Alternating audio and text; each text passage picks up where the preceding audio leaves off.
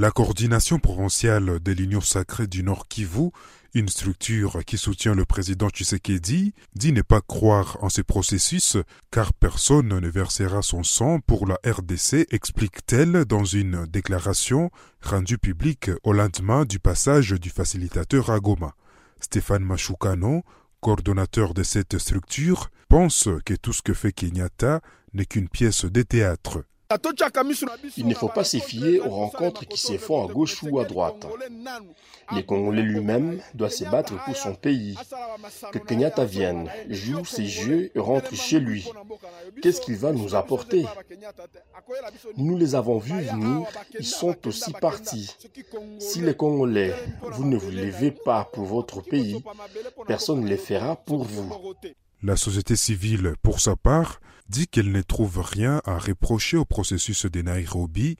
Espoir Aspirine, militant de la lucha, explique qu'ils sont d'accord avec tout ce qui est présenté comme un moyen de trouver une solution à la guerre. En fait, nous, comme population civile, nous sommes d'accord avec tout ce qui peut nous amener la paix. Nous sommes totalement euh, ouverts à tout ce qui peut nous amener la paix, mais nous ne sommes pas d'accord à des négociations où on va imposer la RDC, à des choses qui vont encore euh, percuter demain, comme on avait mal négocié en, 2000, en 2012 avec ces terroristes M23. Amiral Bahati, analyste politique, rappelle que l'histoire du M23 n'est pas nouvelle. Il est également sceptique quant aux négociations de Nairobi et recommande au gouvernement de rester ferme et ne pas se laisser dicter. Donc le M23 existe depuis les CNDP, depuis les RCD jusqu'au point où ça s'est métamorphosé à M23. Et vous croyez que non?